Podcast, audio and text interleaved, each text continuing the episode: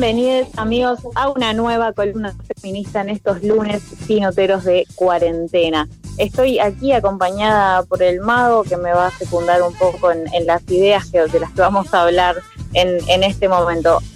Hablábamos al principio, sí, hablábamos al principio de las noticias de las que vamos a estar hablando sobre todo de la campaña que se lanzó en Salta para impedir el cierre de eh, un juicio a un cura pedófilo. Y esto es la red de sobrevivientes de abusos eclesiásticos de Salta, es quien lanzó la campaña contra la posibilidad de que la Corte de Justicia Provincial disponga el cierre de la causa del cura Emilio Lama.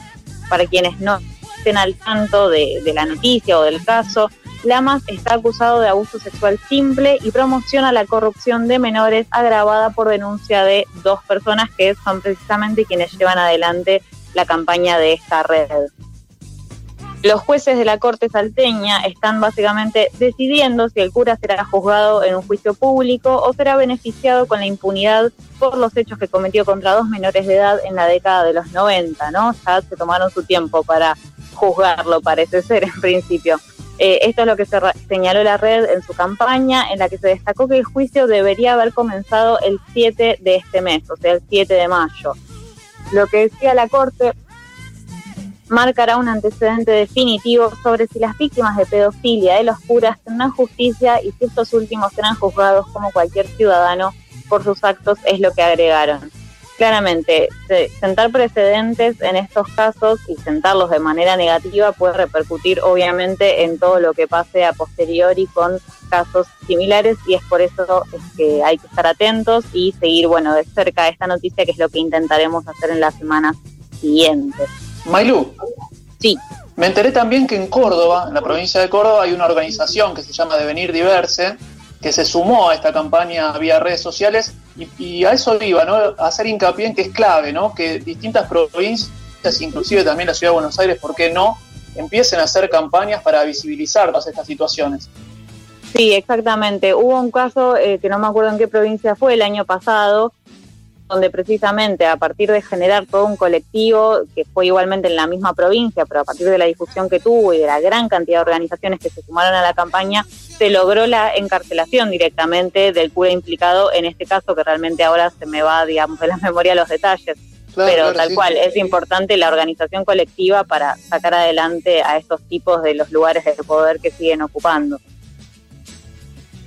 en términos de sacarle el poder no a esta gente nefasta, eh, es que vamos a pasar ahora a hablar de la otra noticia más importante para mí de la semana, y es de la negación de la ILE a una niña de 12 años en Santiago del Estero. El caso se conoció como el nombre de María por, bueno, preservar la identidad de la niña que, repito, tiene 12 años, se descubrió que estaba embarazada indudablemente también se presupone que en, un, en una menor de 14 años, cuando hay un embarazo, es porque hay violencia sexual de por medio, es decir, acá no hay dudas de, de lo que puede haber sucedido. Además, la situación de María es de una vulnerabilidad muy extrema, ya que ella es cartonera, su mamá es cartonera, viven en una habitación, es decir, en un lugar muy pequeño, sin agua con su madre, su padrastro, dos hermanitos menores a ella, eh, en, una ciudad cerca de La Banda, en Santiago del Estero. El problema, o sea, el problema, ¿no? la cantidad de problemas que engloban esta situación es que María se acercó a la unidad primaria de atención más cercana a su casa con su mamá por un dolor abdominal, a donde detectaron que probablemente era un embarazo lo que estaba cursando. En ese lugar ya de por sí no decidieron brindarle las capacitaciones o, la información sobre eh, salud reproductiva y sexual que deberían haberle brindado como consejerías de salud que se deben aplicar en todos los protocolos ILE y que esto, bueno, recordemos ¿no? que está determinado por el Código Civil y Penal desde 1921. Entonces, bueno, estamos omitiendo leyes desde varios años. Después de eso, la... Sí.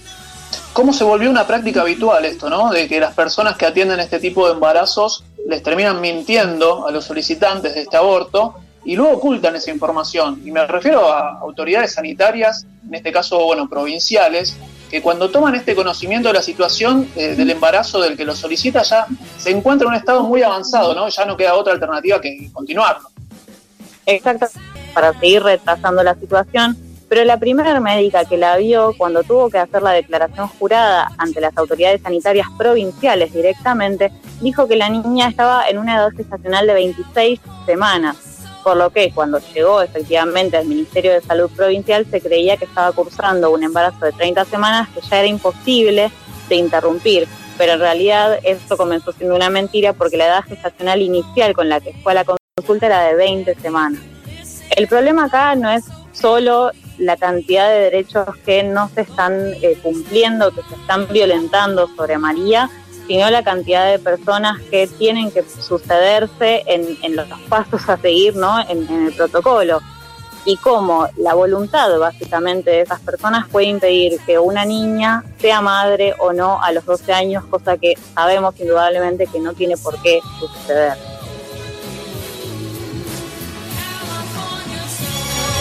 Amigos, amigas y amigues, seguimos con más si no te gusta lo que digo.